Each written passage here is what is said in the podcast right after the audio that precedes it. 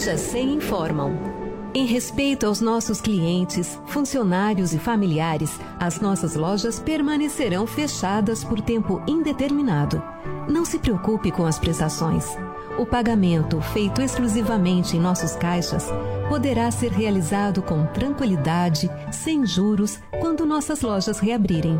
Tudo em respeito a você, a nossa gente e ao país. Fique bem.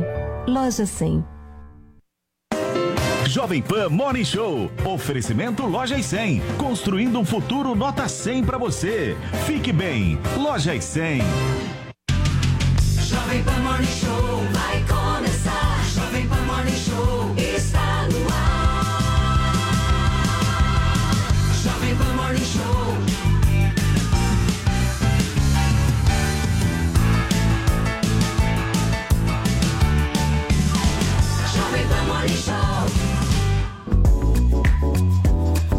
Chega mais, minha excelência. Bom dia para você, você que acompanha a programação da Jovem Pan, a rádio que virou TV. Sejam todos muito bem-vindos, sejam todas muito bem-vindas. Começamos por aqui mais um Morning Show, a sua revista eletrônica, sempre de segunda a sexta-feira, das 10 às 11h30 da manhã por aqui, te trazendo muita política, entretenimento, variedades, tudo junto, misturado, fazendo aquela companhia gostosa para todas as suas manhãs. O programa de hoje está bem legal, gente. Muita pauta relevante para a gente debater e discutir aqui mas só tá faltando você. Então eu te faço o convite, fica com a gente até às 11h30 da manhã. O Morning Show de hoje tá no ar. O último apaga a luz.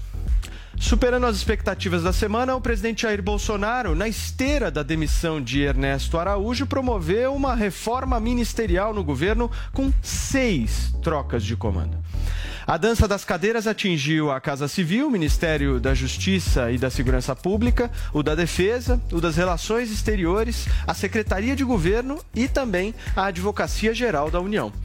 No Morning Show desta terça-feira você vai ver qual o impacto e os interesses destas mudanças, o perfil dos novos ocupantes e também como fica a relação do presidente da República com as Forças Armadas após a saída de Fernando Azevedo e Silva.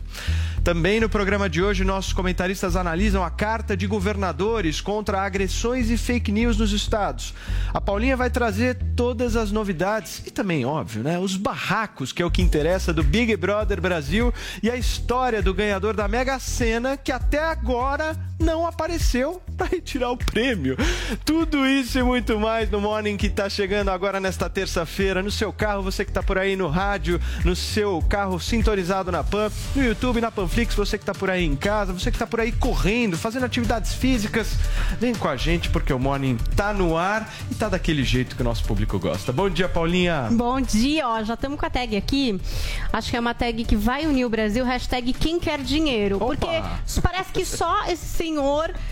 Que ganhou uma pequena grana aí, né? Acho Quanto, que são Paulinha? 160 milhões a parte dele, Ah, né? é. 320 e poucos mil. valor É, total. Que nem diz o nosso Paulo dinheiro. Figueiredo, o que, que são 2 milhões de reais, por exemplo, né? E eu até tô brincando aqui, mas eu espero que, que essa pessoa esteja bem, porque deve ter acontecido alguma coisa de muito grave para não ter ido receber né, essa bolada. Então a hashtag é quem quer dinheiro, participe e comente todos os assuntos do Morning Show, GIFs, memes, montagens, são sempre bem-vindos pra gente exibir aqui no final do programa. Muito bem, Paulinha, vamos nessa, Vini. Vamos, verificar lá. quem é que quer dinheiro. Quem é que quer dinheiro e quem é que quer ministério, né? Porque ontem realmente o presidente Jair Bolsonaro surpreendeu todo mundo aí com essas trocas. E tem o BBB também. Será que Sara hoje saindo também ganha um ministério no governo Bolsonaro? Né? Vamos discutir isso daqui a pouco. Paulo Vai Matias. sair a campeã Juliette, já tenho dito aqui. A Sai Juliette de ali. Projota pra Juliette. E falando em Juliette, bom dia, minha querida, você tá boa? Sou Juliette, meu nome é Sara. eu sou, eu sou exatamente, eu sou vítima de preconceito dentro do BBB. Ah, Adrilho Jorge, fora bom de- dia, querido. Conta pra gente qual o destaque do programa de hoje, Ah, que na sua opinião a audiência vai gostar. O meu destaque são certos governadores querendo paz, né? Paz em cima de medidas isolacionistas que não deram certo, de ruína da economia, do emprego e do trabalho. Eles querem muita paz e nada de agressividade com eles. Então não vai ter paz aqui. Deixa eu chamar Nenhuma. quem é que tumultua nesse programa. Joel Pinheiro da Fonseca já tá na área.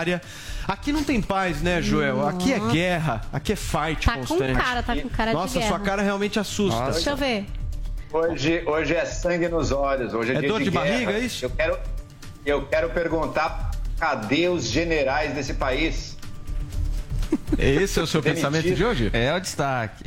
O Joel parece o Cebolinha É, revoltado. ele tá, olha ele tá de meio, né? O que, que aconteceu hoje? Você tá com dor de barriga, Joel? Não é nada, né? Você tá bem de saúde? Nada, tudo ótimo. Eu tô alegre de ver as- o seu lindo O governo acabando. Ah, então tá bom. Cadê a cara de mal, Joel? Porque hoje é fight nesse programa. Olha E Cebolinha. só. Cebolinha nervoso. Depois dessa, me deu uma intimidada. Deixa eu falar com quem é mal mesmo pra valer. Zé Maria Trindade. Bom dia, meu querido Mago Zé. O negócio aí em Brasília está de ponta cabeça, Zé. Mas graças a Deus que a gente tem você aqui com a gente pra poder elucidar tudo. Bom dia. É um momento de reacomodação, né? Muito bom dia. O Centrão no poder e o presidente Bolsonaro ali controlando melhor as Forças Armadas. É isso aí. Daqui a pouquinho o comentário do nosso Zé Maria Trindade aqui do Morning Show. E, gente, olha, o primeiro assunto do programa de hoje é justamente a dança das cadeiras no governo federal após a confirmação da saída de Ernesto Araújo do Itamaraty. O presidente Jair Bolsonaro surpreendeu com uma reforma ministerial e alterou o comando de outros cinco postos extremamente estratégicos, beneficiando até, como o Zé disse, o Centrão todas as substituições e o perfil dos novos integrantes do Planalto, a gente confere agora na reportagem da Luciana Verdolin. Olha, o presidente Jair Bolsonaro surpreendeu ontem com uma reforma ministerial que mudou seis postos estratégicos aqui da esplanada dos ministérios. O dia começou com o pedido de demissão de Ernesto Araújo, que no fim de semana entrou em rota de colisão com a senadora Cátia Abreu, que é presidente da Comissão de Relações Exteriores lá do Senado. A situação do ministro das Relações Exteriores, que não era boa, ficou insustentável. Pressionado pelo Congresso, acabou substituído pelo embaixador Carlos Alberto França, assessor especial aqui do presidente, que comandou também a chefia de cerimonial da presidência da República. Assim como Ernesto Araújo, o novo chanceler não chefiou nenhuma embaixada no exterior, mas ao contrário do outro ministro, ele é considerado um diplomata tradicional, sem ligação com a ala mais ideológica do governo. Ele é considerado discreto e durante o tempo em que trabalhou aqui no Palácio do Planalto conquistou a confiança do presidente. No meio do dia ontem, o presidente Jair Bolsonaro chamou o ministro da Defesa, Fernando Azevedo, para uma conversa aqui no Palácio do Planalto. O encontro não durou nem cinco minutos. O ministro foi apenas informado que o presidente precisava do cargo. Foi isso que ele fez. E, em nota, afirmou que dedicou total lealdade ao longo desses mais de dois anos à frente da defesa e que, nesse período, preservou as Forças Armadas como instituições de Estado. O presidente Bolsonaro, que é amigo de Azevedo, cobrava há tempos, no entanto, um maior apoio dos militares, que eles defendessem abertamente o governo federal, o que era visto com preocupação pelos comandantes das três forças, principalmente agora no momento em que o presidente está em pé de guerra com os governadores por conta das medidas de isolamento no combate à Covid. A substituição coloca de sobreaviso os militares da ativa e da reserva. O general Braga Neto, que vai substituir Fernando Azevedo lá na defesa, deverá se encontrar com os comandantes militares para discutir o assunto. O general chegou ao governo no ano passado, quando assumiu a Casa Civil, isso em fevereiro. Desde então, tem encontros diários com o presidente Bolsonaro. O general é experiente, conta com a confiança do presidente, mas, no entanto, vai enfrentar um desafio grande, uma vez que os comandantes militares tentam evitar a politização lá nos quartéis, justificando que isso comprometeria a hierarquia e a disciplina das Forças Armadas. A grande preocupação nesse momento é evitar qualquer tentativa do governo de adotar supostas medidas autoritárias. Ontem, durante conversa com apoiadores, no entanto, o presidente reafirmou que nunca apoiará medidas que sejam antidemocráticas. Sempre digo para todo mundo aqui: a minha linha de ação são as quatro linhas da Constituição brasileira. Tudo que me acusaram, nada daquilo eu ousei pensar em botar em prática. E sempre disse para todo mundo: mais importante que a tua vida é a tua liberdade. Para o lugar de Braga Neto lá na Casa Civil, o presidente indicou o ministro da Secretaria de Governo, também general Luiz Eduardo Ramos, que era responsável pela articulação política com o Congresso Nacional. Ele será substituído pela deputada Flávia Arruda, do PL aqui do Distrito Federal, que foi presidente da Comissão de Orçamento da Câmara. Com isso, o Centrão oficialmente garantiu um cargo no governo. Flávia Arruda está no primeiro mandato e é ligada ao presidente da Câmara, o deputado Arthur Lira. O presidente Bolsonaro aproveitou ainda para fazer mudanças na AGU e no Ministério da Justiça. Bolsonaro demitiu o advogado-geral da União, José Levi, que se recusou a assinar recentemente uma ação direta de inconstitucionalidade contra governadores de três estados.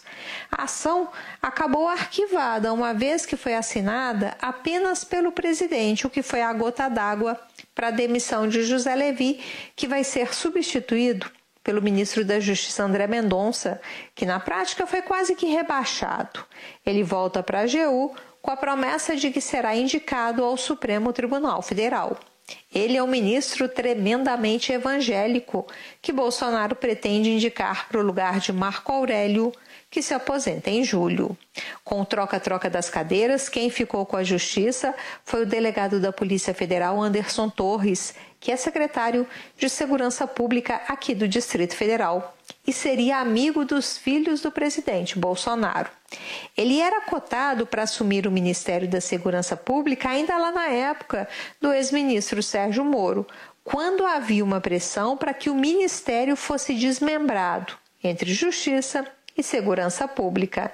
Na época, Anderson Torres não poupou críticas a Sérgio Moro. Ele chegou a se reunir com o presidente Bolsonaro sem a presença de Moro para discutir assuntos da pasta. Desde então, Anderson Torres tem sido citado sempre que se comenta uma possível mudança no Ministério da Justiça. De Brasília, Luciana Verdolim. Tá aí a reportagem da nossa Luciana Verdolim, diretamente de Brasília, mostrando pra gente quais foram essas seis trocas realizadas ontem. Exato. E Vini, uma em especial que eu queria te perguntar é sobre o Ernesto Araújo, porque eu vi que ele fez uma carta ao presidente Jair Bolsonaro dizendo, agradecendo, Sim. enfim, dizendo os motivos da sua saída. que mais que ele falar nessa Exatamente, falando em interesses escusos nesta carta, né, Paulo Matias? Essa troca que já era esperada, a gente falou aqui durante a semana, né, sobre a pressão do Senado contra Ernesto Araújo, que só aumentou depois do conflito com a senadora Kátia Abreu, e agora ele divulgou pelas redes sociais dele essa carta que ele enviou ao presidente Jair Bolsonaro com a sua demissão, onde ele diz que no cargo de ministro das Relações Exteriores, para a qual ele teve a imensa honra eh, de ser designado pelo presidente Jair Bolsonaro, ele lutou desde o início pela liberdade e dignidade do Brasil e do povo brasileiro, pela soberania e grandeza em todos os aspectos e que procurou, à frente de muitos e muitos colegas para os quais diplomata e patriota não são antônimos, colocar o Itamaraty a serviço do sonho de um novo Brasil. Nessa luta, diz ele, ele se deparou cada vez mais ao longo do tempo com correntes frontalmente adversas. E desse choque do qual, segundo ele, ele não pode recuar sem renunciar aos próprios princípios com que ele compartilha nessa carta, surgiu nos últimos dias uma situação que torna impossível seguir trabalhando pelos ideais na posição que ele ocupava. Então, ergueu-se contra ele, né, diz o Ernesto, uma narrativa falsa e hipócrita a serviço de interesses escusos nacionais e estrangeiros, segundo a qual a atuação dele prejudicaria a obtenção de vacina. A gente falou bastante sobre isso aqui no MOR, né, Paulo Matias, sobre essa justificativa dos senadores, essa crítica dos senadores de que a atuação do Ernesto estava atrapalhando as relações diplomáticas para obtenção de vacinas com a Índia, com a China e com outros países. Aí ele diz que exibiu todos os fatos que desmentem tais alegações, mas infelizmente no- neste momento da vida nacional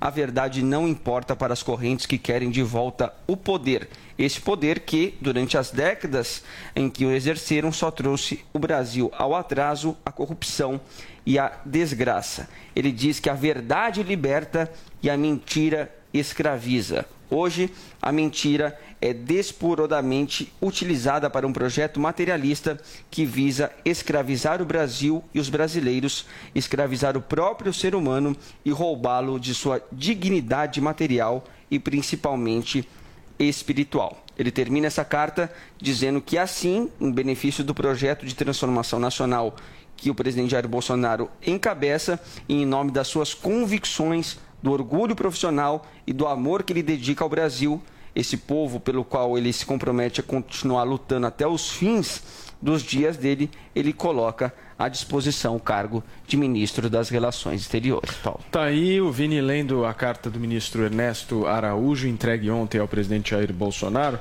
Zé, eu queria que você nos contasse aí mais bastidores, detalhes sobre todas essas trocas, mas uma em especial me chama a atenção, que é a da deputada federal Flávia Arrudo, uma deputada de primeiro mandato, mas que tem em sua residência como marido um ex-governador, o José Roberto Arruda, foi governador do Distrito Federal e foi preso por formação de quadrilha. Ele é um dos grandes responsáveis pela eleição da deputada.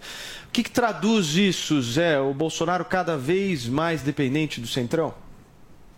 É, natural. É, é, isso é uma instituição que existe no Congresso Nacional e que promove aquele equilíbrio forçado. Eu costumo dizer que é como um aplicativo de transporte. Pega um presidente de um lado, leva para o outro, cumpre o que promete, mas cobra. Esta é a, é a relação com o Centrão e o presidente entendeu muito bem isso. Sobre as trocas, relações exteriores, essa carta é muito importante, você fez muito bem lê-la, viu, é, é, Vina? Porque é o seguinte, é, eu recebi ali no meio da tarde a informação da troca e falou: é, é, estamos elaborando a carta. E a pessoa era muito importante no governo que estava falando dessa carta. Então, essa carta traduz muito. O governo chegou à conclusão que deveria ceder porque prejudicaria muito o governo a permanência do Ernesto. Indicações para o exterior, nada seria aprovado no Senado. Para o, o, o, o ministro Ernesto, na, o Senado não existiria, ou seja, prejudicaria o governo. Por isso, a troca. Houve um momento ali que o príncipe, né, o deputado Felipe Orleans de Bragança, seria o ministro de Relações Exteriores. Collor foi descartado logo de cara, mas aí optaram é, pelo, no, pelo chefe de cerimonial, que era chefe de cerimonial, e que era o, o Carlos França, que é o embaixador, que está ali, no que ele fala, está ali no dia a dia do presidente, sabe o que ele quer. Ministério das Relações Exteriores, então, resolvido assim. Defesa: o presidente não aceitava certos posicionamentos do Fernando Azevedo e Silva. Primeiro, é quando ele assinou aquela carta dos comandantes de força dizendo que uma coisa era o exército e outra era a política, separando claramente de que de um lado está o exército e de outra atividade política. E o mal-estar gerado por, por, por, militares no governo, principalmente um militar da ativa que era o Pazuello. Naquela época ele era ministro e era da ativa. E recentemente o chefe de, de o general-chefe responsável pela medicina do Exército, disse que haverá uma terceira onda. E isso vai contra o governo. O presidente ligou para o Fernando Azevedo e falou: olha, demite esse cara. E o Fernando Azevedo não, não quis fazê-lo. Então, houve essa troca. O Braga Neto, que é general também da, aposentado, né, vai para a defesa, abre Casa Civil. Luiz Eduardo Ramos vai para a Casa Civil e, junto com a Flávia Arruda, fazem a interlocução no Congresso Nacional. Líderes me disseram que esta interlocução só não basta. É preciso dar caneta à deputada Flávia Arruda. Isso significa poder de nomear, demitir e principalmente verbas. O ano, esse ano é importantíssimo. Se trata de um ano pré-eleitoral. É quando os deputados dão dinheiro para os é, prefeitos né, para reeleição em 2022. Então, essa é a situação. Flávia Arruda é muito bem orientada pelo Roberto Arruda experiente, foi senador, líder do governo, governador, e que dá as cartas por trás. Ela realmente não teria nem força para ser eleita aqui como deputada federal. Agora, Zé, aproveitando ainda a sua participação aqui no nosso Morning Show, como é que você acha que as Forças Armadas já estão reagindo com a saída do ex-ministro Fernando? Há, há um debate interno nas Forças Armadas mas a maioria apoia mesmo a troca e, e o, o, militar, assim, ele é muito é, é, ciente da sua função. Os mili... Há uma, nesse momento uma divisão entre os militares da ativa e os da reserva. Os da ativa querem preservar as Forças Armadas como instituições de Estado e não de governo nessa situação. Só para dar dois pontos aqui, dois detalhes. O primeiro, Ernesto Araújo não será esquecido. O governo quer emplacá-lo em uma organização internacional ou uma missão fora do Brasil, mas tem que negociar no Senado que não quer aprovar Ernesto para nada. E a grande novidade, que todo mundo esqueceu, é que o Felipe Martins vai ficar no governo. E disseram É, que ele olha vai, vai só, isso aí é um ponto interessante mesmo. Bem que o Zé falou que ele era muito mais do que um assessor. Exatamente. Ô Zé, agora o que chama atenção também é essa troca no, no Ministério da Justiça e Segurança Pública com a promessa de que o André Luiz Mendonça, com esse rebaixamento, na verdade, né, porque ele sai do Ministério e volta para a AGU, mas que na verdade isso seria uma ponte para depois ele ir para o STF. Ou seja, um rebaixamento para depois ter uma promoção. Isso vai se concretizar, Zé? Olha, ele, ele é um ministro do presidente Jair Bolsonaro, né? É, Ele não tem, assim, vamos dizer, voo próprio e nem o apoio de um grande partido, um grande grupo que o segura. Ou seja, ele é o que o presidente manda. Ele não tem absolutamente nenhuma, né, nenhuma força especial. É, isso aí eu aprendi aqui que depende do momento. O momento que o Sérgio Moro seria o ministro supremo. Então depende de quando chegar lá na aposentadoria do ministro Marco Aurélio. Mas a indicação, tudo indica que ele será um ministro, até porque o governo já assumiu um compromisso com os evangélicos de que teria alguém ali nessa linha para barrar ali pautas de costumes. Perfeito. Quem diria, hein, senhoras e senhores? Vocês lembram dessa época? Sérgio Moro, É. possível indicado ao Supremo Tribunal Era Federal. coisa certa, Era né? coisa certa. Diziam Pois é. que As pessoas mobilizadas. é, Diziam que tinha o sido até um dos gira. compromissos do presidente Jair Bolsonaro É. quando fez o convite para o Sérgio Moro, né? Que ele teria topado muito Por por, isso, conta disso. né? É. Muito bem. Zé, eu sei que sua agenda hoje tá apertada. Você deve ir pro Jornal da Manhã agora, segunda edição. Um super beijo, um abraço para você e obrigado mais uma vez por tudo. Muito bem, obrigado. É um prazer estar aqui. Valeu, Zé. Tchau, tchau. Muito bem, agora vamos colocar pimenta no nosso debate aqui, que eu quero ouvir o nosso Jodriles a respeito dessas trocas. Adriles Jorge vai dizer que é uma simples reforma. Joel Pinheiro vai dizer que isso é golpe. agora eu quero entender mais a fundo de cada um de vocês algumas especificidades. A primeira é o seguinte: hoje é dia 30 de março, certo? Amanhã é 31. Amanhã é Aniversário de 64, hein, Joel? Se você Tenha me medo. deixar falar, eu posso explicar. Agradeço. Ele Valeu. muito seu texto. É, Grato, muito obrigado. Voltando aqui. Amanhã é dia 31 de março de 1964, 57 anos do golpe militar. O presidente Jair Bolsonaro troca o seu ministro da Defesa no dia 29. Será que tem coisa aí, meu caro Joel? Gente, vamos deixar bem claro para quem ainda não percebeu. Bolsonaro é um frouxo, gente. É óbvio que não vai ter golpe militar coisa nenhuma. É golpe Ele militar com o ministro. Bolsonaro no poder. Autogolpe. Mas não vai ter, mas não vai ter. Se tivesse, ele já tinha dado. Não vai ter golpe militar para apoiar Bolsonaro, não vai ter nada disso. O que ele queria? Ele queria ministro da defesa mais subserviente, que fizesse post nas redes sociais a- afirmando lealdade ao presidente, a- a- mais alinhado com as políticas do governo. Foi por conta disso a briga. Ele, por- ele não gostava do Pujol também, comandante da, do- das Forças Armadas, porque tinha cumprimentado ele com, com um cotovelo em vez da- do aperto de mão. Golpe militar, me parece que o pessoal tá. Golpe militar. É um belo motivo para demissão. Excelente aí, o motivo. aí. Maravilhoso. Sabe por que, que é? Mal está que isso? Você vai me cumprimentar com o cotovelo? Quem você pensa que você é? é, isso. é a mesma coisa da máscara, é a mesma coisa da quem usa máscara perto dele e fica irritadinho, não sei o quê. O Bolsonaro, ele faz muito mimimi, ele gosta de fazer essa barulheira, mas eu não vejo risco agora e nem força dele agora para acontecer esse golpe que tá- tem algumas pessoas falando aí. Então, não, acho que isso não. A gente vai ver duas coisas. Primeiro, ele vai procurar ministro, ministros mais submissos, ou seja, militares mais com a cara do Pazuello, do que com a do Fernando Azevedo, que mantinha uma independência de maneira muito altiva e muito íntegra, manteve a independência, vai procurar ministros mais submissos e tem aberto mais espaço para o Centrão. A ida da Flávia Arruda para a Secretaria de Governo é muito sintomática, porque ela chefiava a comissão de orçamento, que fez um orçamento aí todo estourado, todo cheio de emendas parlamentares que não cabem no teto de gastos, que não cabem na, na meta do governo, ela agora integra o governo Bolsonaro.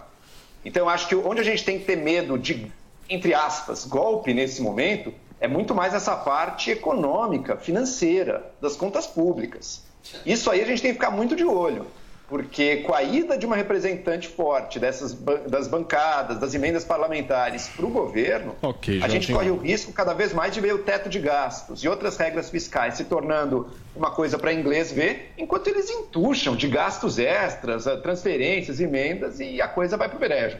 Agora, golpe militar, não. Isso aí eu não, não acredito que a gente verá. Então, mas tem aquela tiazinha, aquele tiozinho que vai lá no Face, vai lá no WhatsApp e divulga um flyer. Bol- é, golpe com Bolsonaro, Bolsonaro no poder. no poder. Paulinha Carvalho, o que, que seria isso? Autogolpe. Seria um autogolpe? É isso, Seria, Vini? né? Se ele já tá no poder ele já e tá no se ele vai como é dar um seria? golpe. Normalmente o golpe é para destituir alguém, né? No caso, como ele já tá lá, ele permanece? autogolpe. Permanece É um lá. autogolpe. É. Permanece lá. É. Muito bem, você sabe? Claro, eu respondo. Então, Opa. por favor, nos Exclusivo, responda, exclusivo. Jorge. Eu vou dizer numa premissa mais ou menos abstrata. Veja bem, o Bolsonaro tem seus poderes cerceados desde o primeiro dia em que tomou o poder. A gente sabe que o STF tolheu seus poderes, po- poderes de combate à pandemia, poder de nomear o próprio chefe da Polícia Federal. Eventualmente, as pessoas estão sendo presas, arrastadas na rua com a questão da pandemia. O Bolsonaro não pode fazer nada. O que ele quer não é exatamente fazer um autogolpe para restituir os poderes da presidência da República, que seria um, um direito dele. Mas o- a forma de fazer isso aí seria um autogolpe, seria complicado. Mas ele quer fazer se alinhar. O Bolsonaro tem uma formação política desde o primeiro mandato como vereador alinhado a uma política militarista. Ele saudava o golpe de 64 como um contragolpe contra a possibilidade de um golpe de esquerda. Ele saudava o governo militar que durou durante 20 anos aqui no Brasil. Então, essa separação institucional entre militarismo, entre os militares e o poder político, a democracia, não existe na cabeça do Bolsonaro. Ele acha que os militares, não porque são ditadores eventuais, mas que os militares são a salvaguarda da democracia e a salvaguarda do seu próprio poder como presidente. Então ele quer exatamente uma proteção, uma proteção institucional e do próprio discurso que ele faz. Ele sempre cita especificamente os militares como a salvaguarda do poder presidencial e do poder que ele exerce ditado pelo povo que o elegeu. Então é nesse, nesse sentido, para se alinhar ao seu próprio discurso, seu próprio discurso, que ele tira o Azevedo e Silva e coloca o Braga Neto e outros três representantes da Marinha, do Exército e da, da, da Aeronáutica. Agora, em relação ao Centrão, é mais do mesmo. Ele vai querer, eventualmente, uma ponte. A, a, a Flávia Arruda, ela tinha relações boas com todo mundo do Congresso, inclusive com o próprio Maia. Foi uma das principais articuladores da eleição do Lira. E ela vai ter que dar esse toma lá da cá de alguma forma. Tomara que não seja de maneira ostensiva como a gente via no passado. Eu só queria fazer uma pequena nota em relação à substituição do Ernesto Araújo. Eu volto a citar essa frase que eu adoro, do Tancredi, do romance Il Gattopardo, do Tommaso Lampedusa. É preciso que algumas coisas mudem para que tudo continue como está. Quem faz a política de, de política externa no Brasil é o presidente, mais especificamente nosso querido amigo Dudu Bolsonaro e o Felipe Martins, que não saiu porque são os verdadeiros mestres da política internacional. Eles são globalistas, são antiglobalistas histéricos? Não. Mas eles percebem, eles percebem. eu não estou antecipando a crítica do Joel, mas eles percebem que há uma articulação subliminar de Peraí. poder, tanto de globalistas, quer dizer, o poder agora. do comportamento, Já do entendi. ambientalismo histérico, das Rodrigues. pautas identitárias, quanto de um domínio perverso de uma ditadura chinesa que quer fazer todo mundo ficar dependente, sobretudo nessa época de pandemia. Mas são extremamente diplomáticos e mais discretos que o agora, então, ex-ministro Ernesto Araújo. Então, tudo continua como Deixa está, eu- com um homem discreto Deixa lá eu na ser pasta. sincero aqui, vamos, vamos tentar voltar nas perguntas. Eu não entendi nada que o Adriles falou em relação à explicação do golpe. Nada. Alguém entendeu? É, ele deu umas voltas aí. Qual é o sonho? Eu não, ente- Qual que é não o entendi cara? Ele absolutamente disse que o nada. Bolsonaro já está impedido de governar. Tá, É, o isso Bolsonaro aí. tá Já impedido está de governar. impedido E aí por ele vai causa- fazer eu o por quê? causa do Ele quer- STF. Ele quer dar uma sinalização Aí de ele que ele agora tem dá um um recado. ele. Ele passa um recado. Ah, É então é um recado Eu vou governar. Eu vou governar. E do meu lado, só quem concorda comigo. Ah, entendi. Mas é um recado do eu vou governar. Na É. do Bolsonaro, deixa eu entender de maneira psica... Psicanalítica. E, e Na cabeça- objetiva, porque eu realmente não na entendi. Eu cabeça do Bolsonaro, aqui na cabeça do Bolsonaro, e principalmente dos, dos manifestantes mais radicais apoiadores do Bolsonaro, ele já sofreu um golpe. O STF já deu um golpe. Eu concordo em certa medida. Então nós estamos o em Legislativo golpe. já deu um golpe. Então o poder do Bolsonaro já foi cesseado por um golpe das, dos outros poderes. Então, contra-golpe. Então, seria um contra-golpe ele colocar. Aí é um discurso, mas é um aceno. Olha, É um o exército contra-golpe. tá comigo, tá ok? Se vocês me golpearem mais, pode ser que aconteça O, alguma coisa. o Mas exército vai não tá acontecer. com ele, Adrilho. Hã? O exército não Sabe- tá com o Bolsonaro. Não, isso é uma coisa relativa. Ele está colocando pessoas que têm um, um alinhamento maior É, ao discurso militares de que o ainda exército seria salvaguarda Do poder democrático exercido por ele, Tá otorgado pelo trocando, povo. tá Você compreendeu? trocando agora o comando, Sabe Ministério você da lembrou? Tá Defesa, trocando dos o comando pra Exércitos. ter É um mais golpe de controle. discurso. Não, mas quem falou que vai ter controle? Já um tinha golpe trocado discursivo. antes, não teve É. controle. Não, Não os teve três poderes os- e os três Tem e o, e o. O ministro da exército é o Defesa. exército. Gente, quem, Sabe- eu sabe acho que isso aí é lembrou? discurso furado. Mas Golpe enfim, discursivo. vamos lá, vamos, É um vamos analisar agora o golpe discursivo. Vai lá, João. O Adriles me lembrou os intelectuais de esquerda mais radical aqui do Brasil, que eles dizem também, o golpe já aconteceu. Primeiro lá no, no impeachment e agora o Bolsonaro é a consolidação. A gente já vive no estado de exceção. O Adriles está dizendo a mesma coisa, só que Eu ele diz dizendo, é quem diz é o golpe- Bolsonaro. Peraí, Foi, o- peraí. foi o Supremo, exato. Foi o Supremo. Mas ambos vivem num mundo, num Brasil, em que a democracia já não existe mais. Mentira, gente. No Brasil, a democracia ainda existe. Temos um péssimo presidente, temos um Congresso cheio de defeitos, temos um Supremo cheio de defeitos. A democracia existe e está funcionando ainda. Ninguém deu um golpe nesse país ainda, tá certo? Essa é a situação que a gente se encontra agora. Agora, qual que é o sonho da ala mais olavista? Da ala mais próxima, inclusive, ao Adriles. Aqui no, Opa! no, no governo Ai, ai, ai. O sonho deles é o seguinte. Ai, o sonho ai, do pessoal é o seguinte. agora. Eles viram, eles viram aquela coisa dos caminhoneiros em 2018 e os olhinhos brilharam e falaram: imagina se a gente faz uma revolução no Brasil. Então o sonho desses caras é assim: eles sabem, o comando do exército não tá, não quer golpe. Mas quem sabe os policiais militares, quem sabe os soldados de baixas patentes, os caminhoneiros, os cidadãos de bem armados, quem sabe todos não se unem num grande levante nacional e dão, e fecham o Congresso, fecham o STF e dão o poder absoluto ao Bolsonaro. aqui é teoria da Esse é o sonho conspiração. do pessoal. Esse é o sonho do pessoal. Mas não vai acontecer a deles. Depois do Sinto conspiratório sou eu. Não vai acontecer. Eu quero saber o seguinte. Adrilho. Eu queria fazer uma pergunta para todos por aí. favor. É, o Adrilho sempre fala, ah, faz sentido a escolha do Bolsonaro, alguém que se alinhe com ele. Mas e aquele papo da escolha técnica, de quem é mais Ah, tecnicamente foi, faz capaz? Não, pra militar não tem técnica. Agora, não, Não, o legal militar não tem é nada de você ter técnica. só pessoas que vão concordar com você 100% o tempo inteiro, é isso? O tempo inteiro vai ter Geralmente, que um- trocar. um- Se houver uma discordância, ele não ouve ninguém, é isso, né? Geralmente, alguém que ganha a presidência da República quer alguém que se alinhe ao próprio discurso. Se o Bolsonaro tem um discurso militarista que é a salvaguarda da democracia, então ele vai escolher alguém que se alinhe com o próprio discurso. É prerrogativa dele escolher um ministro das relações exteriores que tem um pensamento ideológico igual ao dele. Agora, o que o, o Joel está falando, que existe uma teoria da conspiração que acha que a democracia está funcionando, não sou eu nem olavistas que falam, qualquer analista político, qualquer um fala exatamente que a gente tem uma- um poder dividido entre os poderes e que o presidencialismo sai enfraquecido na é gestão do. Bolsonaro. E é todo mundo sabe, ô Joel, você vai me desculpar, você concorda comigo. Eu sei que você concorda comigo. O Supremo Tribunal Federal está judicializando a política e outorgando É, é poderes para si que não são dele. Ou seja, está prendendo pessoas, está legislando, está tá, tá interferindo no executivo, exigindo política de vacinas, política disso aqui, daquilo outro. Ou seja, o STF hoje tem mais poderes que o executivo. Tanto assim que limitou os poderes da presidência Adriles. de nomear o ministro e até de fazer Adriles, uma política peraí, de combate à pandemia. peraí, peraí, isso é óbvio. Agora, se o presidente quer dar um autogolpe e recuperar os seus, seus outros poderes, isso é outra história. Ô, Mas que existe uma ceifação do poder do presidente, existe. uma revolução. Calma, calma, Deixa eu só falar um ponto aqui importante, Joel Pinheiro da Fonseca. Tudo que vocês estão falando aqui, tudo que vocês estão falando, só vai conseguir ter algum tipo de melhoria no momento em que o brasileiro prestar mais atenção em quem ele vai votar para o legislativo. Ah, Senador, deputado federal. Se a gente for analisar em 2014, 2014, nós tínhamos aproximadamente 60% dos senadores investigados pelo Supremo Tribunal Federal. 2018, essa taxa caiu para menos de 40. O que quer dizer É, já isso? teve uma tá ruim? renovação. Sim, tá ruim. É muita gente. Mas estava muito pior. Ou seja, ao invés da galera que está nos assistindo e nos Olha, ouvindo é. pegar Não. e votar de qualquer maneira, prestar atenção. Presta atenção, gente. É E é o isso. próprio sistema E político outra, do a- país. o brasileiro, o que brasileiro, o brasileiro sabe o que, que o brasileiro faz? Ele acha que a- presidente. não, ele acha que a responsabilidade dele é o voto. Esse é o erro do brasileiro. O brasileiro vai lá a cada quatro anos, vai lá, digita na urna, se for digitar o 13, o 17, o que vocês quiserem digitar, o cara vai lá, digita e fala o seguinte: acabou.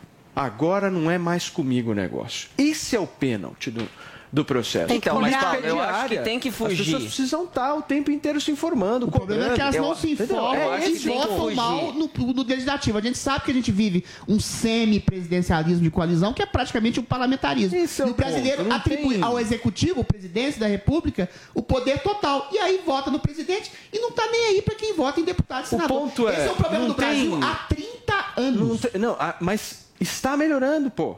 Se a gente for analisar, está tá melhorando. o que, que, cê- o que que vocês A gente preferiam? percebe, o Ter um Senado, que o legislativo tem poderes que ter um Senado com quase 60% de investigados por corrupção, formação de quadrilha, ou ter um Senado com 30 e poucos por cento? É ruim? É óbvio que é ruim, não estou dizendo que é uma coisa maravilhosa. Mas vamos olhar o histórico. Está melhorando. Agora, cada vez mais o brasileiro precisa aprimorar esse voto. Mas eu acho, Paulo, que a gente pode fugir desses votos do. A gente pode fugir desses políticos investigados, como você está falando, mas também a gente pode fugir desses políticos que se vendem como não políticos, que atacam Isso, instituições tá. e que são justamente esses caras que interrompem essas negociações, essas, essas boas relações do Congresso com o governo, que é importante, que precisa ter e que atrapalham muito a política. Nomeie fugir quem são esses Mas não políticos. tem como fugir da Quem são antipolíticos? Peraí, peraí, peraí, deixa eu ver Muitos, muitos se venderam como antipolíticos. Deus Peraí, nomes, peraí, peraí, Deus peraí, nomes. Vinícius Moura. Queridos, Gente, só um minuto, calma. O próprio Bolsonaro falava que negociar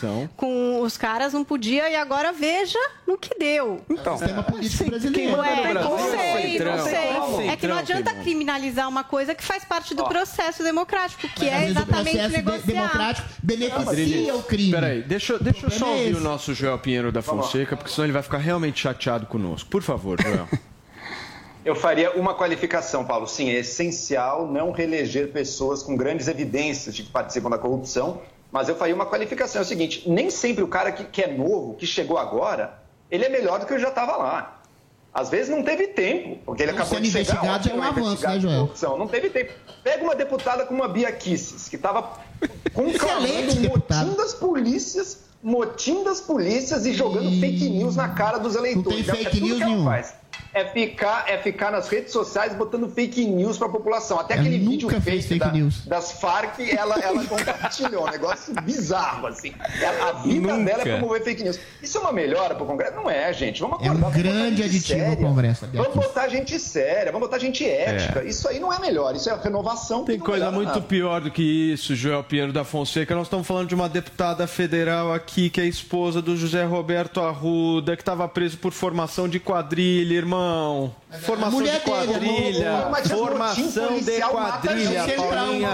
Motim, motim policial mata pessoas, Paulo Matias. Você é Ela não estava incentivando nenhum tipo de motim policial. Você está deturpando as falas da deputada, mocinha. Isso é fake news. Teremos é as falas dela Ela aqui não incitou Fica calma, Adriano. Ela incitou a que os policiais obedecessem a sua consciência policial, exatamente a sua falta de e, e dignidade. corrupção, Tem nada e de motivo. querido. Isso é fake news, fake Não. Calma, calma. Vocês vão engolir as palavras da corrupção. A corrupção desse povinho bolsonarista vai chegar e já tá. Joel. Pinheiro, calma, calma, calma. Gente. Vocês estão nervosos hoje. Quem fez fake news calma, agora foi tá você, tudo Joel. Chega, Adriles. Desliga o microfone do Adriles, por favor. Calma, tá tudo bem, tudo tranquilo. Vai piorar situação. Calma. Toda vez a gente precisa pensar em piorar, entendeu? Nós vamos, vamos conseguir fazer isso. Porque agora Ai, nós vamos ai. girar o assunto, gente. E olha só, é, nós não vamos girar o assunto agora. Agora nós vamos falar de campanha, certo? O Brasil não pode mais esperar. Mas antes eu queria pedir para vocês que se inscrevam no canal do Morning Show no YouTube, que já passou de mais de 1 milhão e 300 mil inscritos. Deixa o seu like, clica no sininho para receber todas as notificações e baixe o Panflix. Agora sim, a campanha da Jovem Pan, o Brasil não pode mais esperar. Hoje a gente ouve o depoimento de Eduardo Sanovics, presidente da ABA. O Brasil não pode mais esperar. A aviação é uma atividade global, compete internacionalmente. Qualquer consumidor, quando resolve que vai voar daqui do Brasil para a Europa ou para os Estados Unidos, ele consulta as possibilidades nas empresas brasileiras e nas empresas estrangeiras. Por isso é vital que o ambiente de negócios, o ambiente regulatório, o ambiente tributário brasileiro, no caso da aviação, sejam alinhados, semelhantes ao ambiente internacional, principalmente em termos de custos, em termos de regras que acabam gerando as consequências eh, no nosso cotidiano de trabalho, para que nós possamos oferecer ao nosso consumidor o que se oferece ao consumidor na Europa e nos Estados Unidos. O Brasil, por exemplo, tem um terço do seu custo de bilhete aéreo em combustível, enquanto o custo americano é 22%, o europeu é 24%, assim como regras regulatórias extremamente variadas e diversas, especialmente as judiciais, que acabam fazendo com que a gente não possa oferecer aqui ao nosso consumidor o que se oferece no exterior. É fundamental, portanto, investirmos nas reformas que podem resolver esses gargalos e problemas, porque isso vai fazer com que a gente passe dos 100 milhões de passageiros ano que tínhamos antes da crise para 200, 300 milhões no futuro próximo, a preços cada vez mais competitivos. O Brasil não pode mais esperar. Na Panflix, você curte a competição mais trash do mundo. Hoje eu vou fazer o, a bolonha. O bolo de empinafre da Jamaica. No Master Trash. Mas se você tem uma pergunta pra fazer, é com ele. Boa tarde, Bolsonaro. Eu sou casada há 20 anos. Eu gostaria de saber o que eu faço para meu marido ficar feliz. Pede o divórcio. Baixe agora na App Store ou no Google Play, no celular ou tablet. Panflix, a TV da Jovem Pan de graça na internet. Tá cansado de fazer todo dia a mesma coisa? Cansado de receber notícia ruim? Então tá na hora de assinar o Pancadão de Prêmios da Pan, porque no Pancadão todo dia é dia de notícia boa. Todo dia tem uma pancada de prêmios e uma pancada de notícias exclusivas pra você. Acesse já pancadãodeprêmios.com.br e concorra a mais de 1.200 prêmios. Pancadão da Pan, todo dia uma pancada de notícia boa pra você. Queremos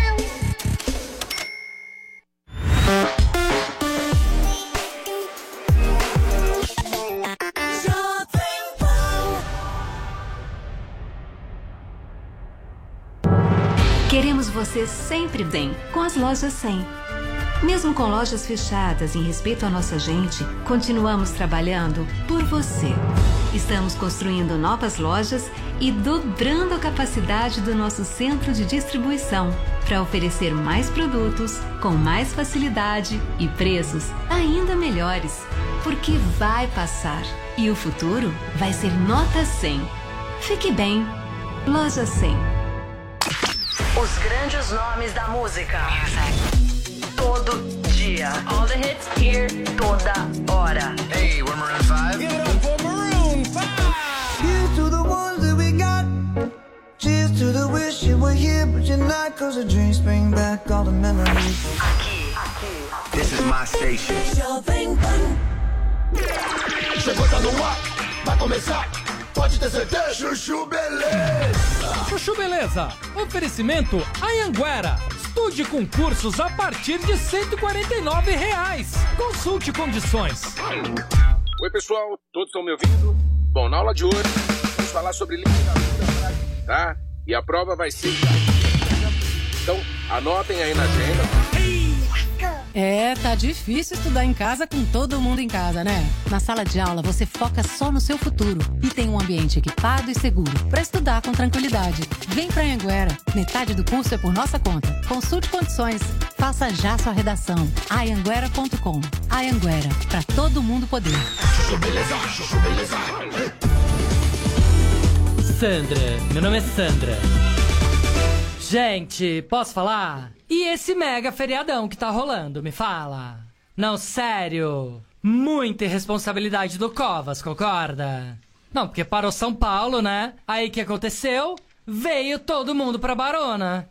Não, sério. Tá São Paulo inteira aqui, vocês não têm ideia. Falei pro Rô, meu marido, eu falei, Rô, será que esse prefeito não pensa que fazendo feriado ele vai lotar o condomínio?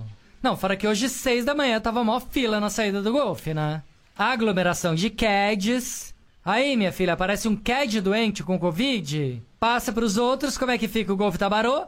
Hum? Vamos ter que carregar a própria taqueira? Não dá, né? Não, juro. Por que, que ao invés de fazer um feriadão desse concentrado, que causa maior aglomeração, por que, que não faz um feriado tipo rodízio de carro? Não, podia fazer um rodízio de ser humano, já pensou? Tipo, segunda não pode sair de casa pessoas com RG final 1 e 2, terça não pode RG final 3 e 4. Ah, parece maluca, né? não, sério. Rodízio de ser humano é muito bom, concorda? Não, pelo menos assim não lota o condomínio e o golfe da Barô tá salvo. Sandra, meu nome é Sandra. Chuchu Beleza! Quer ouvir mais uma historinha? Então acesse youtube.com barra chuchu beleza. 15 para as 11 da manhã, estamos de volta aqui na programação da Jovem Pan com o nosso Morning Show. E olha só, gente, intitulada Queremos Verdade e Paz. Uma carta assinada por 16 governadores manifestou indignação à crescente onda de agressões e fake news nos estados e no país. Paulinha, essa carta é uma reação à morte daquele policial militar na Bahia? Pois é, e também aos posts da Bia Kiss, como a gente vai trazer aqui para vocês. Então a gente tem quem assinando essa carta? Por exemplo, Rui Costa, governador da Bahia, onde aconteceu a história toda aí do soldado. Temos também Flávio Dino, do Maranhão, Ronaldo, Ronaldo Caiado, de Goiás, Eduardo Leite, do Rio Grande do Sul. E aí vamos conferir o que é que diz a carta que centra especialmente nessa história das fake news, né? Os governadores manifestam sua indignação em face da crescente onda de agressões e difusão de fake news que visam a criar instabilidade institucional nos estados e no país. Vivemos um período de emergência na saúde e a vida de todos os brasileiros está em grave risco. Os governadores, juntamente com os servidores públicos e profissionais do setor privado, estão lutando muito para garantir atendimento de saúde e apoio social à população. Enquanto isso, alguns agentes políticos espalham mentiras sobre dinheiro jamais repassado aos estados, fomentam tentativas de cassação de mandatos, tentam manipular policiais contra a ordem democrática, entre outros absurdos. Registramos especialmente o nosso protesto quando são autoridades federais, inclusive no Congresso Nacional, que violam os princípios da lealdade federativa. Ontem a gente trouxe para vocês os posts da Bia Kisses, esses posts que foram inclusive apagados por ela e ela fez um outro post dizendo por que apagou. Né? Eram em relação à morte daquele soldado que apareceu ali é, nas vias públicas na Bahia, armado, disse palavras de ordem, atirou para cima, acabou atirando no bope, recebeu tiros e acabou também falecendo. Então, esses posts da Bia foram em relação a esse acontecido. O primeiro, que é o que foi deletado, que é o que vocês estão vendo agora, porque o print todos sabemos é eterno, diz assim, ó: soldado da PM da Bahia abatido por seus companheiros, morreu porque se recusou a prender trabalhadores. Disse não às ordens ilegais do governador Rui Costa da Bahia. Este soldado é um herói. Agora a PM da Bahia parou. Chega de cumprir ordem ilegal. Então esse post foi apagado, né? Já ontem foi apagado, a gente até não conseguiu exibir aqui porque eu tinha mandado o link do post, a hora que o pessoal foi Já buscar saído. já tinha saído do ar. E aí a Bia escreveu um outro post dizendo o seguinte: olha, nesta madrugada fui informada de que o PM morto em surto havia atirado para o alto e foi baleado por colegas. As redes se comoveram e eu também. Hoje cedo, removi o post para aguardarmos as investigações, inclusive diante do reconhecimento da fundamental hierarquia militar. Vamos voltar rapidinho então para a carta dos governadores para encerrar aí a fala deles, né? Eles dizem assim, ó: "Conclamamos o presidente da República, os presidentes da Câmara dos Deputados e do Senado Federal, bem como o presidente do Supremo Tribunal Federal, para que adotem todas as providências de modo a coibir tais atos ilegais e imorais. Os estados e todos os agentes públicos precisam de paz para prosseguir com o seu trabalho, salvando vidas e empregos, estimular motins policiais, divulgar fake news, agredir governadores e adversários políticos são procedimentos repugnantes que não podem prosperar em um país livre e democrático. Eles também fecham a carta agradecendo servidores públicos, em especial os policiais, a quem eles dizem que defendem também a questão da vacinação antecipada, né? Porque são pessoas que estão aí eh, lidando no dia a dia e dando apoio para o cumprimento dessas medidas nos estados. Muito bem. Meu caro Vinícius Moura, Diga. eu acredito que esse debate vai pegar fogo agora aqui no Morning É, Já Show. tivemos um spoiler, né? É, já tivemos um spoiler no bloco anterior. E eu queria que você escolhesse quem começa. Ai, que dúvida cruel. Mas vamos começar pelo Joel? Pelo Porque Joel? Aí, é, porque aí eu acho que ele vai deixar o Adriz indignado e aí vai ser melhor. Então tá bom. Então vamos começar por você, Joel. Vai daquele jeito para afetar o Adriles. Pois é, a, a deputada Bia Kicis, ela fez algo que ela já fez outras vezes. Bota um post com fake news e criminoso, incitando, neste caso, o motim policial, deixa ele circular algumas horas, ou seja, deixa penetrar bem na militância, nos grupos de zap, os militantes lá pegam a palavra de ordem, passam adiante. O objetivo deles é botar na cabeça da população um sentimento sedicioso, aquela coisa, o mesmo sentimento dos caras que invadiram o Capitólio lá nos Estados Unidos. O pessoal querendo, querendo balbúrdia, querendo revolução, porque os, os inimigos estão no poder. Bota esse sentimento, daí ela vê que, opa, peraí, tem coisa falsa, tem coisa ilegal que eu faço aqui, então vamos deletar e falar, puxa, eu estava movimentada por um sentimento, não sei o quê, agora eu aguardo as investigações. O dano já foi feito. O que ela tenta é tirar a sua responsabilidade pessoal do dano que ela intencionalmente causou. Isso é estratégia. A mesma coisa que a gente viu, por exemplo, no vídeo das Farcs. Esse sentimento é um pouco o que o Adriles falou ali. O Adriles Soen já vive num golpe. Ou seja, se você já vive num golpe, meu amigo, então tudo bem pegar em armas, fazer motim, fazer revolução, porque você já vive num golpe, então tá tudo liberado.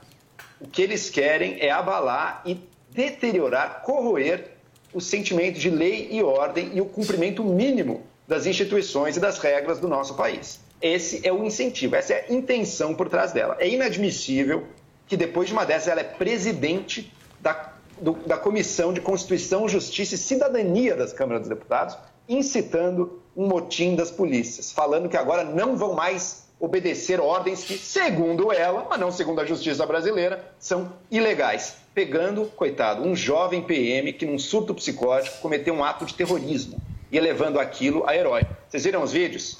Ele atira para frente, ele atira na direção dos policiais. Ele falava que estava defendendo os trabalhadores, a fala dele dizia isso. Agora, ele mesmo jogou mercadorias de ambulantes que estavam perto dele no mar. E uma bicicleta de um ambulante também jogou no mar. Ou seja, não tinha coerência naquilo que ele estava fazendo. Ele estava num surto psicótico. Aquilo foi uma tragédia. Infelizmente, ele não conseguiu chegar ao tratamento dele e aconteceu essa situação. Faleceu. Foi trágico. A gente deveria ter tido aí sim, ela e outros deputados, um minuto de silêncio para uma tragédia dessa. Não. Ele escolheu surfar e usar politicamente esse ato para incitar outros motins. Paulo, motim policial é coisa séria. Eu vou lembrar aqui do motim policial que ocorreu no Ceará, no início de 2020. A média de mortes nos dias anteriores ao motim na- na- no Ceará eram seis pessoas de assassinatos.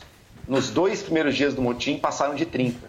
É o caos, é a anarquia em nome de uma luta e de um projeto político. Isso é corrupção e é ilegal, sim.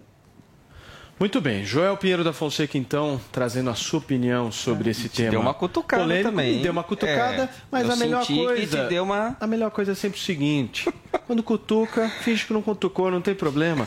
Próximo Passa a comentário, Jorge. discutindo, pessoal, não é querendo, só discutindo.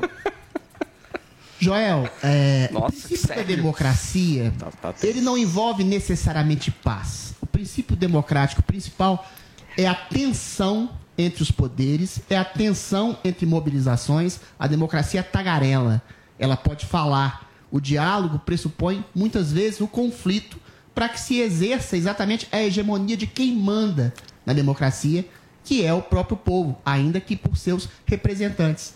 Os seus representantes no Brasil estão mandando prender, arrastar e eliminar direitos inalienáveis do cidadão: direito de ir e vir, direito de livre expressão, direito de trabalho, que é o direito de, do sujeito trabalhar e se libertar do jugo e da opressão do Estado ou de quem quer que seja.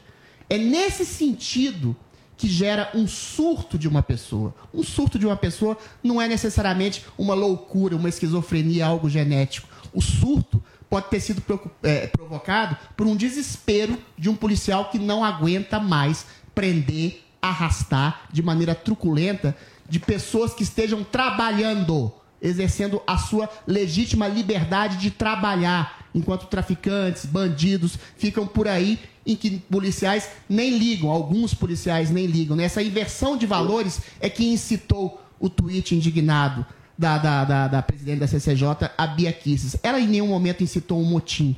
Ela incitou a consciência de um policial que não obedeça ordens ilegais e ordens ilegais de arrastar trabalhadores é uma ordem ilegal sim.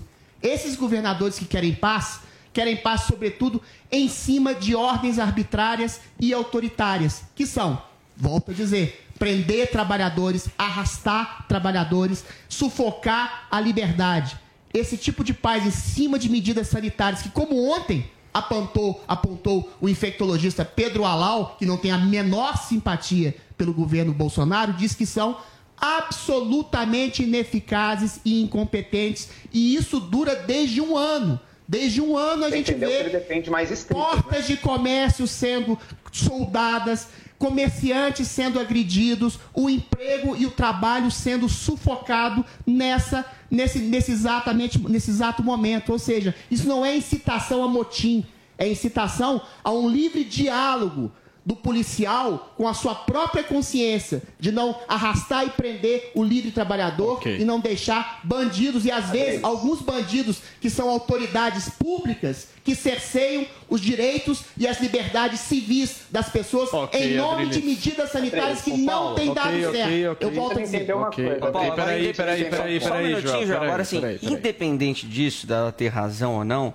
a Bia Kicis, ao se candidatar até esse cargo de presidente da CCJ, ela, ela se comprometeu com um tom um pouco mais moderado. Sim. Né? Justamente para não acirrar esses ânimos aí e poder tocar é, tranquilamente lá a CCJ, que já é uma, né, já é uma é, comissão bastante tumultuada, né? A mais aí, quando ela- tumultuada. é a mais tumultuada. E aí quando ela se envolve nesses casos, assim, é, aí tem que apagar tweet, essas coisas, fica uma situação desconfortável para ela nesse cargo que ela ocupa hoje. Não, sem sombra A política é um constrangimento formal nesse sentido. Você tem que sempre. É um arrasta e puxa. Isso é a Você minha tem vez, Peraí, tá peraí, peraí, debate. peraí, peraí, peraí, peraí, peraí, vamos Incitando organizar. o debate? Todo mundo vai ter a De maneira oportunidade de clara. falar. Todo mundo vai Um ter debate mais oportunidade de falar. profundo, Peraí. Adriles, eu disse todo mundo vai ter oportunidade de falar. Só que na sua hora. Joel.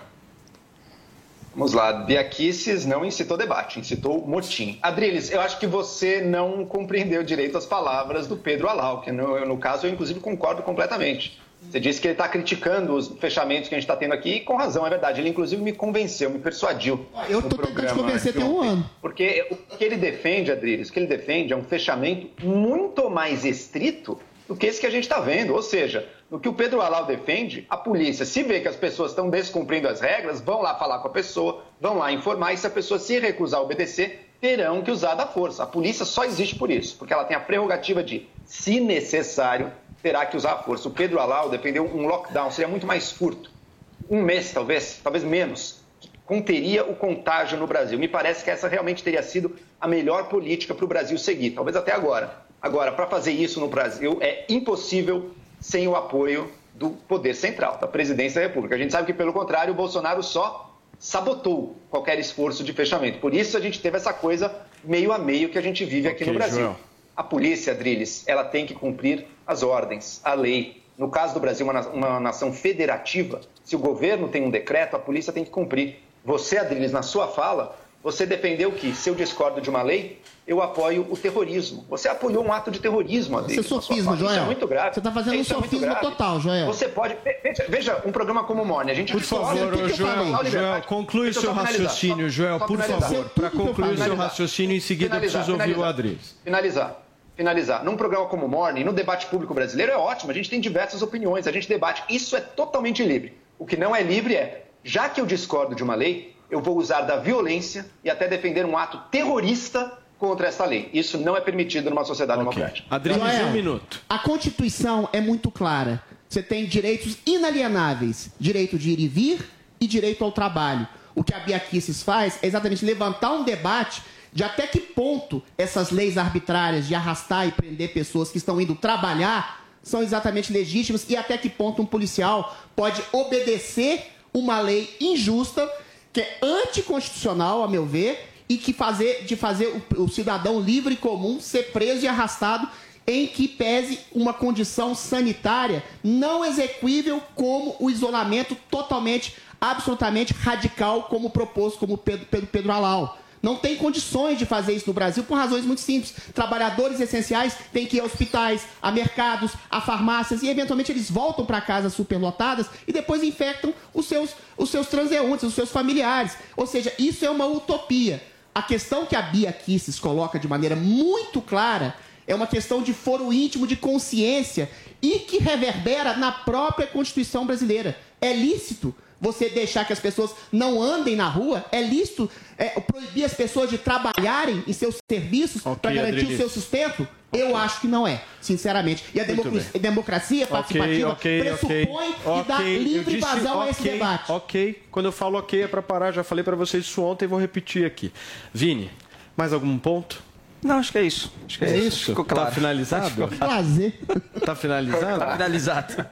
Que mais, Paulinha? Você quer falar mais alguma coisa? Não, eu acho que incitar um debate é uma coisa e o que a Bia postou é outra, né? Ela falou que ele era um herói e depois ela mesma admite que ela nem tinha os fatos para se colocar dessa forma. É, esse é o problema, Então né? isso é o famoso tio do Zap, repassando qualquer coisa que bate Ela fala assim, ah, recebi frente, muitas pessoas indignadas, aí quis externar isso também, mas... Ué, quis sabe? externar, mas você tem que saber Ela dos fatos, um você não sabia. coisas. Ué, ela, Ela citou o motivo? ela ela fala glorificou assim, não vai uma pessoa parar, sem ter fatos, teve que não apagar citou. depois. E ela tem muito seguidora deles. ver pessoas livres presas. Você não fala que quem tem muito seguidor tem que ter Vocês estão fazendo uma responsabilidade? interpretação telepática aos modos de Joel Pinheiro da Fonseca. Eu estou falando que abrir um debate é uma coisa e dizer que uma pessoa é um herói sem ter nenhum conhecimento dos dados, tanto que teve que apagar depois, é outra diferente. É isso que eu tô falando. O herói pode ser É isso que eu tô amigo. Ele falando. teve um surto psicótico, eu, eu Bom, aceito tanto isso. ela não acha mas que ela o discurso dele é muito mais plausível de dizer que eu não vou cessear liberdades É, o e garantia de direitos Adriles. individuais.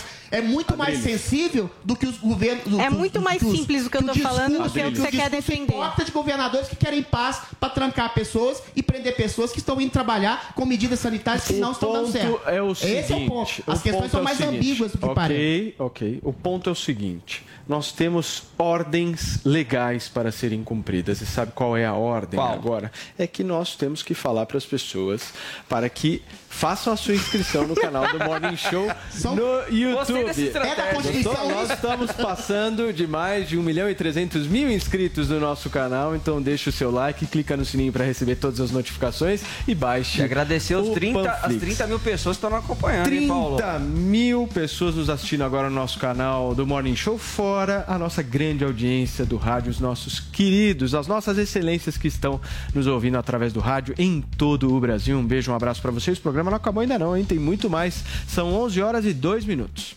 Você já se imaginou de BMW X1 e com o Volkswagen Nivus? Já pensou você dentro de um carro novinho ostentando por aí? É fácil. É só assinar o pancadão de prêmios da Pan. Tem iPhone 11, PlayStation 5, caixa de som Bluetooth da JBL. São mais de 1.200 prêmios e tem sorteio toda semana. Além de conteúdo exclusivo da Jovem Pan direto pra você. Assine já, custa só 66 centavos por dia e tem prêmio que não acaba mais. Acesse pancadãodeprêmios.com.br. Todo dia uma pancada de prêmios pra você.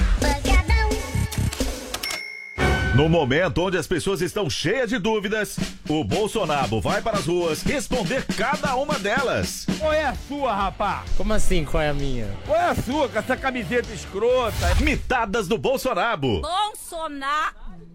Qual é o maior absurdo que um homem pode me dizer? Que te ama! Baixe agora na TV Store ou no Google Play, no celular ou tablet. Panflix, a TV da Jovem Pan de graça na internet. Toda segunda na Jovem Pan. Augusto Nunes comanda o Direto ao Ponto. Estarei aqui no Direto ao Ponto para entrevistar personalidades que vão ajudar a conhecer melhor a alma, o coração e o rosto do Brasil. Não perca, direto ao ponto, com Augusto Nunes. Segunda, às 21h30, na Jovem Pan. E também no Panflix. Uni Incorporadora. O novo vive em você. Os melhores imóveis nos melhores endereços. Acesse iuni.com.br. Você sabe, as informações relevantes do mercado financeiro bem cedinho é só comigo. Eu sou Pablo. Vai, Torinho! Depois do sucesso do Minuto Toro de Ouro, eu criei o curso Toro de Ouro. Nele, eu vou ensinar os principais indicadores financeiros e como eles movimentam as marés dos mercados, para que você possa criar a sua melhor estratégia de investimento. Invista em você. Acesse newcursos.com.br e vai, Torinho! Lojas 100 informam. Em respeito aos nossos clientes, funcionários e familiares, as nossas lojas permanecerão fechadas por tempo indeterminado. Não se preocupe com as prestações.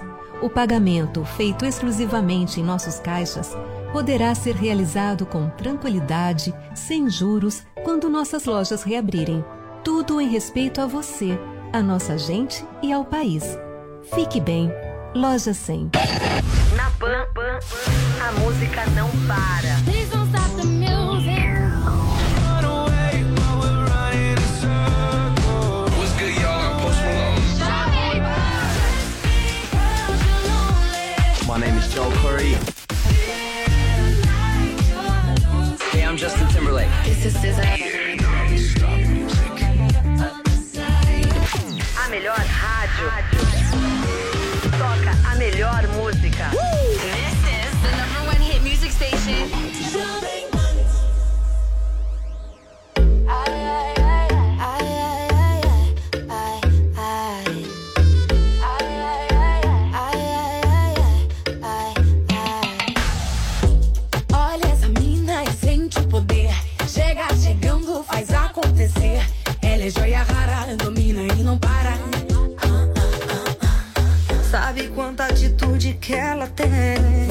chega junto, vai de 0 a 100. Vamos nessa que não tem pra ninguém. Tamo na luta, eu, ela e você também. Ai, ai, ai, ai.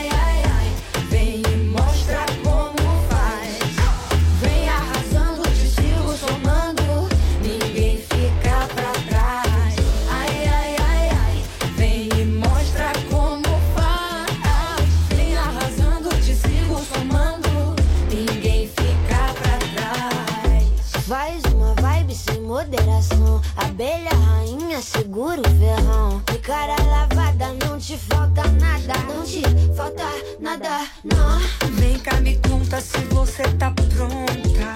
Faz a tua versão. Ninguém te segura, você tira onda. Bota respeito e pressão. Ai, ai, ai, ai.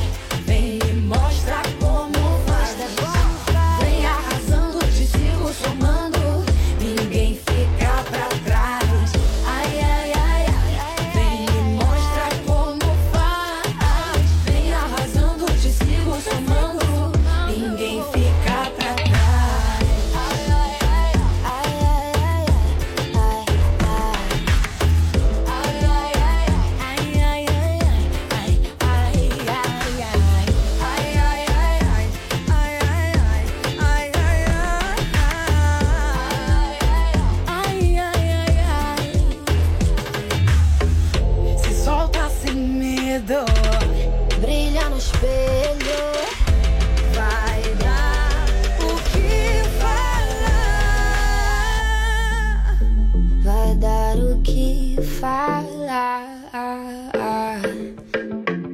Pega a visão.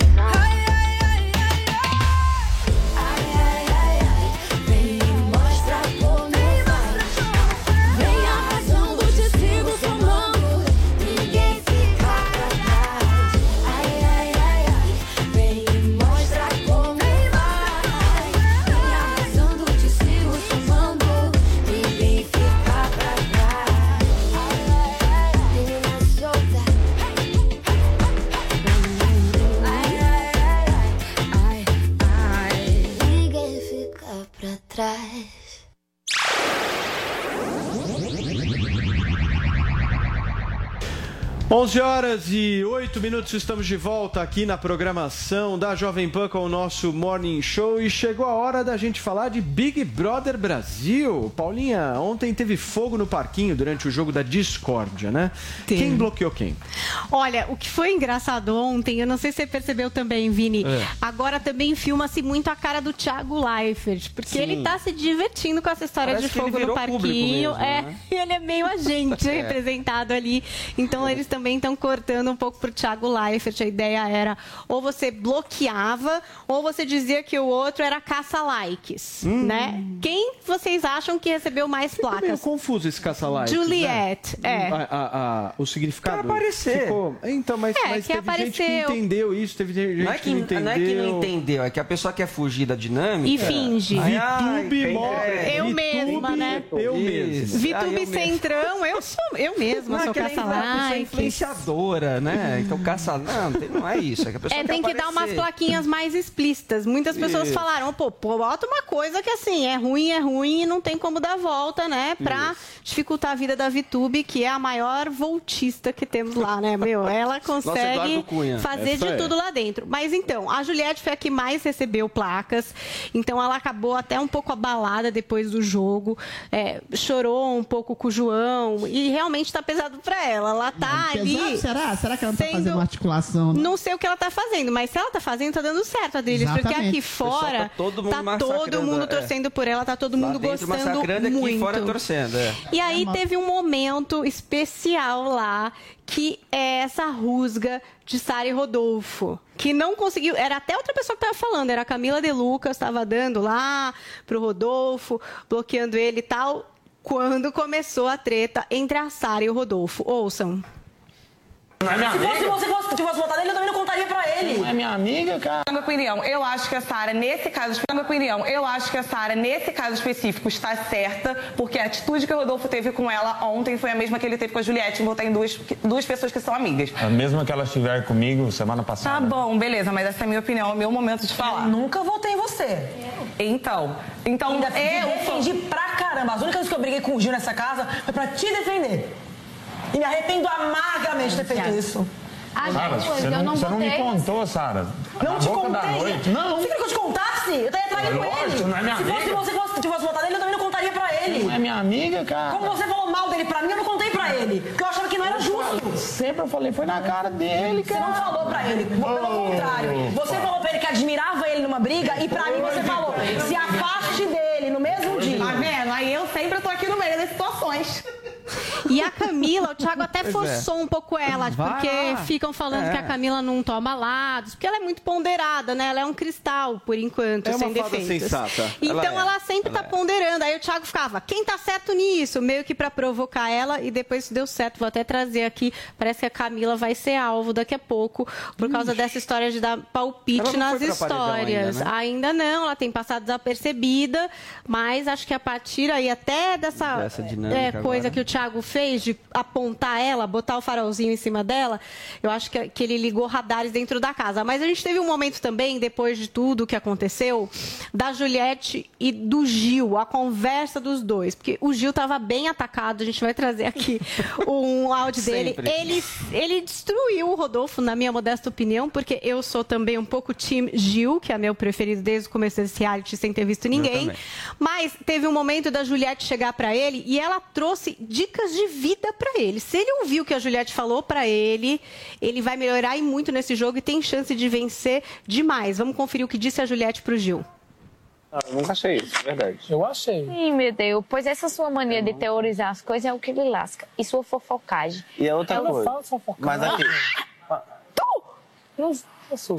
Assuma, Gil. E tu é fofoqueiro. Vamos fofoqueiro. Calma. Vamos Já baixar você os tá vendo. Tu é fofoqueiro. Assume essa sua fofocagem. Isso é maldade. As pessoas do BBB só teorizam e só fofocam. Tudo bem, mas o Gil, ele realmente. O que essas pessoas fazem lá além de fofocar? A coisa é teorizar sobre o jogo. Gil, ele fala do que vai Mas é o que pega ele. Porque É. como ele fofoca com um, fofoca com o outro, às vezes ele tá fofocando tanto que ele realmente se perde. É. E ele, às fofoca vezes, justa. configura como uma pessoa muito influenciável, né? Todo mundo Sim, acha que a Sara isso ele é influencia muito ele, que depois o outro influencia. Isso não é muito bom. Isso não é muito bom. As pessoas ficam meio com bode. E aí, a gente teve também é, um momento de Gil Nossa, massacrando. falando Rodolfo. o que é que ele acha do Rodolfão, esse grande amigo. Vamos conferir. E aí eu cheguei pra ela e falei, poxa, cara, você expôs uma parada que lá fora todo mundo já viu o contrário, velho. Todo mundo enfim, na hora, né? E aí eu cheguei pra ela e falei, poxa, cara, Quer- você Vocês expôs... querem passar esse? Nós queremos então, Gil. calma. Vamos deixar o Gil pro final. Cadê então, o vamos Gil? passar esse. Esse é o seguinte, é a história da Camila De Lucas. É.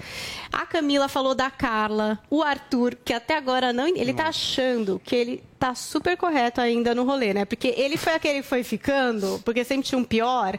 E aí ele tá achando que ele é super digno, entendeu? Super jogador. E aí ele tava lá reclamando da Camila falar da Carla. E ele tava contando como é que ele acha que ele é legal. Vamos ver. E aí eu cheguei pra ela e falei, poxa, cara, você expôs uma parada que lá fora todo mundo já viu o contrário, velho. Todo mundo enfim, na hora, né? E aí eu cheguei pra ela e falei, poxa, cara, você expôs uma parada que lá fora todo mundo já viu o contrário, velho. Todo mundo sabe que eu me posicionei. Sim. Ou você acha que se eu não tivesse me posicionado, ela voltaria de um paredão falso posteriormente e faria aquilo ali, se declararia pra mim no meio da- do programa, velho? Ela não faria aquilo ali se eu tivesse feito alguma coisa, cara. Pois é. Entendeu? Então, pô, qual a necessidade? Aí eu fui falar com ela. Falei, velho, na boa, eu posso pagar o pato, o Rodolfo. Mas eu tô fazendo. Falou de mim? Fala de novo na minha cara agora. Falou de mim? Vai escutar minha versão. Entendeu? E não tem jeito, velho. E eu vou seguir pensando assim. Eu posso pagar o pato, mas eu vou seguir pensando assim. Então, eu dei a placa pra ela foi justamente porque ela faz um jogo aqui dentro que eu não faria e não acho massa. Sim. Então, nós estamos alinhadinhos nesse pensamento com relação a ela, por exemplo. Poxa, eu não Cara, que palhaçada, moço. Ficar o jogo inteiro, o tempo inteiro, eh, buscando rolo dos outros, buscando confusão dos outros pra tentar resolver, ser mediadora dos trem. Tá vendo? Camila, Mediadora dos mediadora dos trem, de acordo com o Rodolfo. Já tá meio. E o Arthur, muito certo de que já que a Carla voltou e pediu ele em namoro, ele sempre foi correto, ele sempre foi ótimo e ele já provou isso pro Brasil.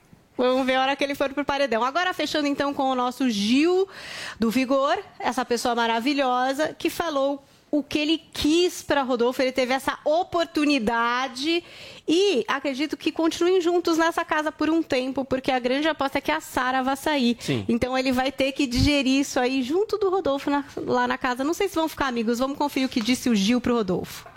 Então, cuidado, humildade, primeiramente, tá certo? Cuidado, cuidado, porque voltado em paredão 2, 3, 10 não significa que ninguém tá certo ou que tá errado. Significa que alguma coisa aconteceu ou com você estando certo ou com as pessoas estando erradas que o público decidiu. Então, cuidado, acho que a gente tem que baixar nossa bolinha aqui, todo mundo, você especificamente Eu nem agora. falei nada com você, Gilberto, eu não tô Mas você tem que baixar a bola porque você disse que eu botei você no paredão e você quem? Eu tô nem voltou. você, ué. Você disse que eu botei você no paredão e você voltou. Você acha que você é o centro das atenções.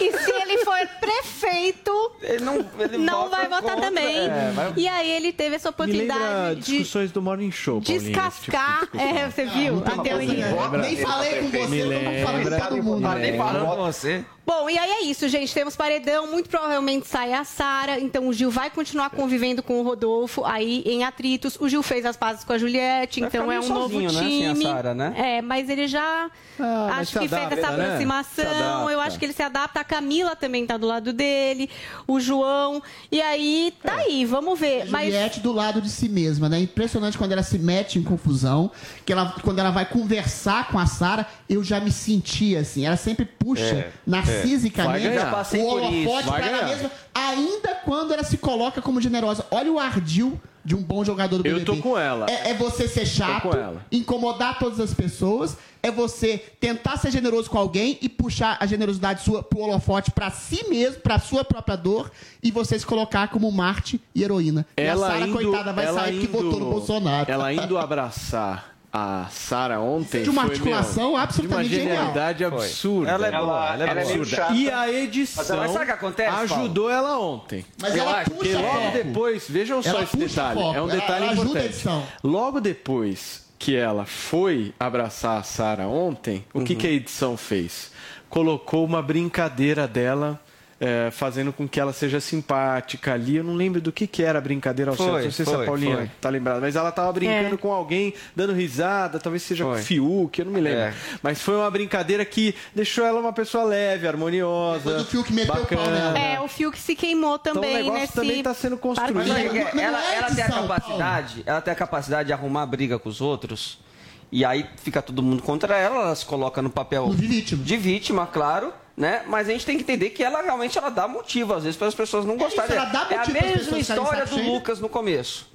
O Lucas, ele, ele comprou a briga com todo mundo. Era insuportável. né? Era realmente insuportável. Aí, quando quando se viraram ele contra eles, vi- se viraram de forma desproporcional também. Só que ele não soube, como a Juliette está sabendo fazer agora, pegar esse papel de vítima, né, e jogar com isso. A Juliette é o que ela tá entendeu papel. Isso. A Ela Juliette, entendeu. a Juliette é um pouco chatinha. Ela entendeu. Ela é um pouco chata. Um pouco? Ela é um pouco chata. Ela fica em cima de todo mundo, mas ela dá pra sentir também que ela a tem um Adriles. coração na direção certa. Ela tem algo genuíno. E eu acho que Tem, isso igual tá a fazendo Adriles. com que ela é ela articulada, ganhe um a apoio. chatice é articulada. Neste momento, neste momento, eu acho que a Juliette está imbatível no BBB. Imbatível. Se ela fosse que um tá paredão neste momento, ela Acho ganha ela de tá todo Não, mundo. essa Todo mundo. cena. Essa cena que o Paulo citou, que ela tava brincando com o Fiuk, depois o Fiuk. O Fiuk é a pior personagem pra mim. É o grande vilão secreto da história. Cara chato, Secreto. Grande vilão Aquela- secreto. Aquela positividade tóxica. A positividade dele é sempre falando mal de alguém, presta atenção. E aí ele- ela brinca com ele, brinca inclusive que os dois poderiam ficar juntos. Aí ele mete o pau nela. De maneira muito perniciosa no ao vivo, e depois ela vai direto pra falar com alguém. Olha o que, que o Fiuk fez comigo. A gente fez uma conversa super bacana e agora ele me massacra. Ou seja, ela não deixa nenhuma ponta solta. Porque ela tá sempre deixa verbalizando. Pra se colocar no lugar de Eu vítima. acho que mas essa é a arma dela. Doutora Paula, deixa eu fazer uma pergunta que eu estou em dúvida aqui, que eu, eu vi esse, esse boato rolando, eu falei, não, não é possível, não é verdade. O seu Fiuk tá dando uns beijinhos na Thaís. Chora né? depois. E aí ele foi pro edredom. Teve. Ele foi pro edredom com a Thaís. Teve, teve Só esse que aí momento. depois ele Chorou. começou o berreiro. Chorou É bastante. Tô me apaixonando. Sério?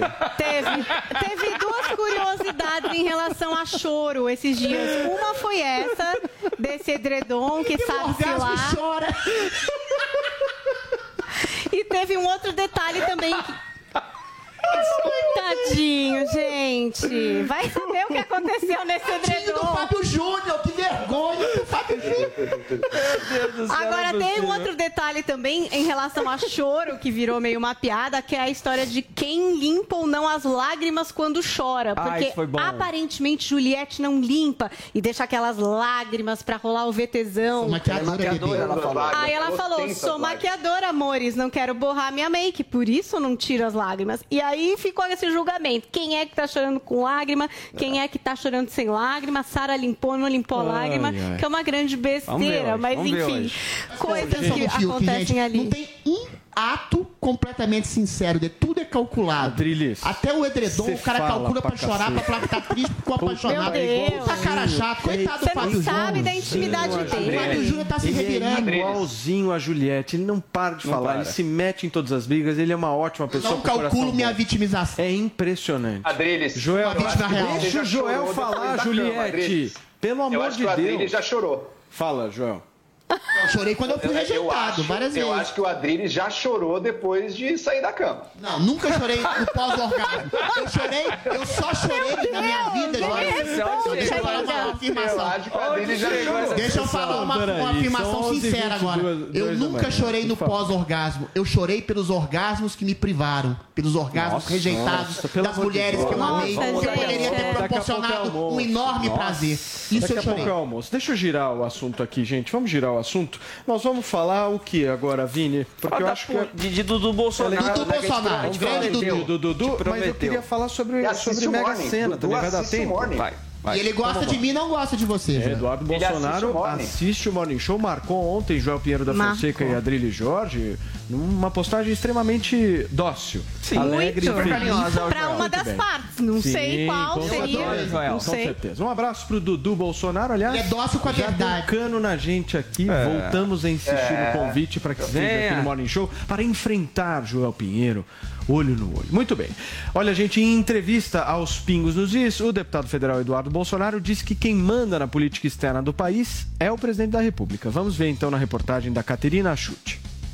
O deputado federal Eduardo Bolsonaro, do PSL, disse que a demissão do ministro das Relações Exteriores, Ernesto Araújo, em nada muda a política exterior do Brasil. Em entrevista ao programa Os Pingos nos Is, o deputado elogiou o trabalho do chanceler, mas reconheceu que houve atritos com o Congresso. Eu acredito que vai ser dada a linha que o presidente Jair Bolsonaro determinar. Né? Vale lembrar que o embaixador França é um embaixador de carreira, né? fez Rio Branco, estava no convívio, na rotina do presidente Jair Bolsonaro, diariamente despachando do Palácio do Planalto. Então, não vejo como uma, uma quebra da política externa, até porque a política externa tem dado certo. Questionado sobre o caso de Felipe Martins, assessor especial do governo Bolsonaro, acusado de fazer um gesto supremacista durante sessão no Senado, o filho do presidente Jair Bolsonaro disse que as críticas que ele vem sofrendo são infundadas e descartou a possibilidade dele sair do governo. É, desculpa aqui o termo da palavra, mas é ridículo o que estão fazendo com ele, né? É ridículo. Né? Os senadores aí que nunca estiveram preocupados quando o Brasil era saqueado, agora querem tirar um assessor. Uma, olha só, um assessor, todo respeito ao Felipe Martins, mas um assessor de relações internacionais que está lá no governo, não é uma figura é, pública que aparece tanto, mas foi identificado como ideológico, então recebeu um carimbo na testa para sofrer toda essa perseguição. Eduardo Bolsonaro garantiu que as mudanças ministeriais não têm ligação umas com as outras e as considera fatos isolados. Sobre a saída de José Levi da Advocacia Geral da União, o deputado defende que a relação do ministro com o presidente ficou abalada após Levi não assinar o recurso de Bolsonaro contra três estados que haviam implementado toque de recolher. O Marco Aurélio, na sua decisão, acabou ali lembrando que a, a ADI ela carecia de um aval da AGU, ou seja, chegou fraca no Supremo Tribunal Federal. E realmente, para você para você ter né, ao seu lado um AGU que não lhe apoie nesse tipo de medida, de fato, eu acho que é mais conveniente que tenha ocorrido, ocorrido essa troca. Sobre o rótulo de ideológico por parte da imprensa, Eduardo declarou ter orgulho de ser taxado de tal forma e considerou que esse grupo é a maior ameaça ao plano de dominação da esquerda. 30 segundos para cada um, Joel Pinheiro da Fonseca.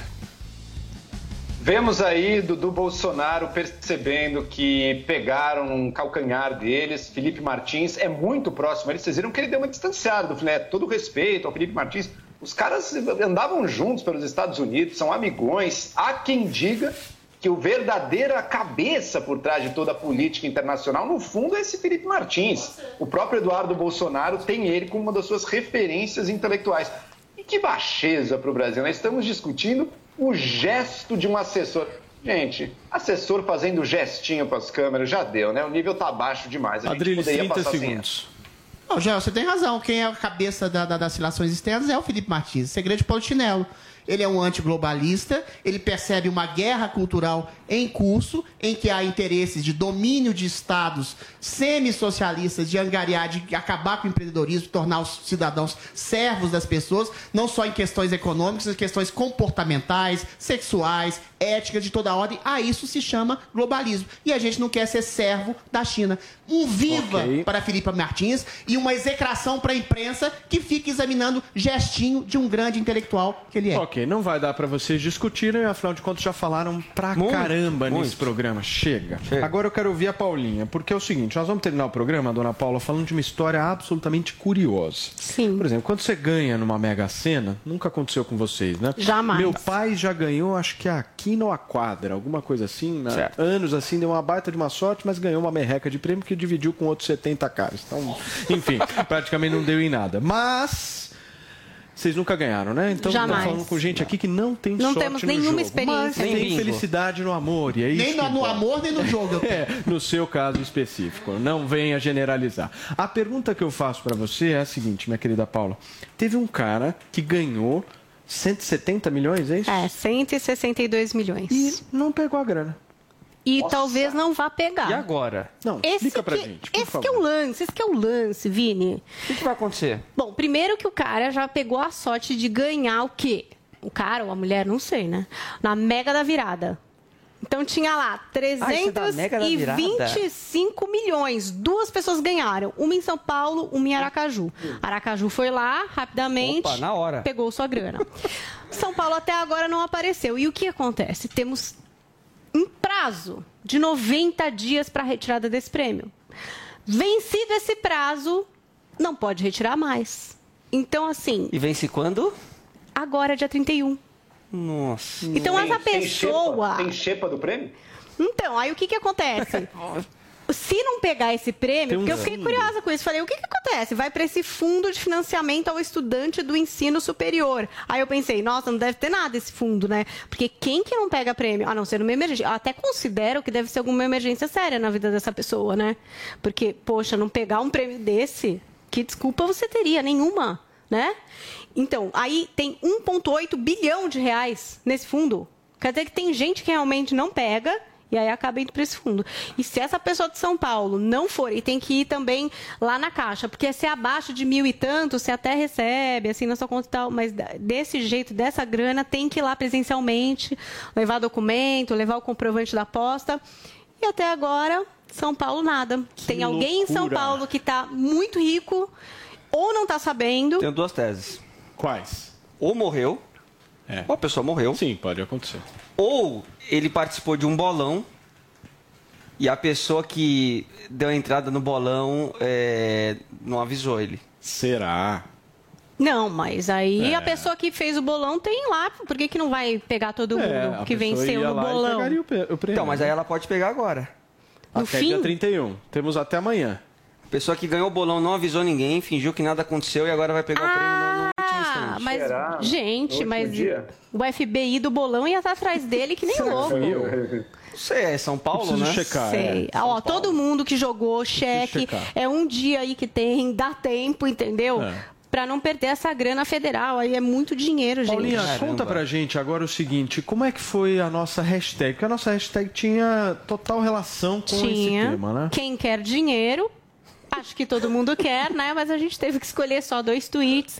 Escolher aqui o cardápio de vinganças, que sempre é muito criativo e participa com a gente no Morning. Quando chega o quinto dia útil do mês, minha carteira grita. Quem quer dinheiro? E os boletos se engalfinham, brigam e me deixam sem nada. E André, André Pastre, a democracia está desacreditada por maioria dos brasileiros. Não adianta escolher bem em quem votar. A maioria dos políticos muda o discurso depois que está no poder. Fora que um poder não deixa o outro governar. Ele quer dinheiro e quer democracia. André Pastre também aqui ouvinte do nosso Morning Show. Muito bem, Paulinha. Gente, muitíssimo não se obrigado, preocupa hein? muito com essa pauta, porque acho que já tem dinheiro de sobra. né? É, de- pauta de dinheiro, Ele, ganha, Jorge o- ele ganhou um milhão e meio do É. BBB. Morri na praia, né? Muito bem. Tchau, Joel Pinheiro da Fonseca. Um abraço pra você e até amanhã. Paulinha. Até amanhã, beijo. gente. Tchau, Vini. Abraço, Paulo. Adriles, faz um Qual que favor. era a minha música Calma, no BBB? Calma, calma. Deixa eu só te pedir uma coisa. Só, só- é importante. Manda um beijo, você, pra Maria Odete e pro Raimundo. Eles que são pais do Vinícius, que é assistente que trabalha aqui na Jovem Pan. São Beijos, Maria fãs. Odete, beijo, Vinícius, beijo pro. Maria Raimundo. Odete, Raimundo e o Vinícius que trabalham. Beijos pros três. Agora, tinha uma Canta. música no BBB que era minha trilha sonora. Sabe Você qual quer que era, Joel vai. Pinheiro da Fonseca? Qual? Não, não vou cantar. Não quero dinheiro, eu só quero amar. Porque eu renunciei ao prêmio em nome da amizade, do afeto e do amor. Nossa. Tchau, gente. Senhora, Beijo. Até amanhã, 11 horas da manhã, aqui na rádio que virou TV. Valeu.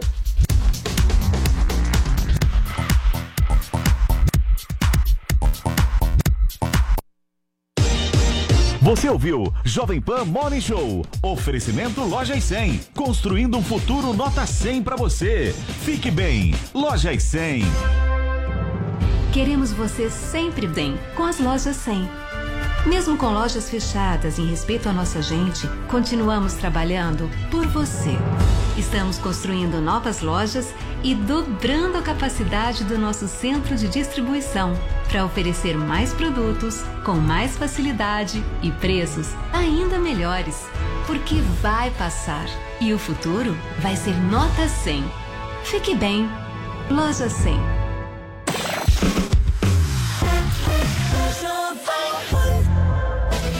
Notícias, política, esportes, tecnologia, entretenimento e muito mais. No app News Jovem Pan, você escolhe somente os assuntos de seu interesse e recebe notificações em tempo real. É a notícia direto na palma da sua mão, com leitura fácil e resumida. Baixe já na sua loja de aplicativos app News Jovem Pan. É grátis. Na Pan, a música não para. Please don't stop the should have stayed home. Cause now there ain't no letting you go.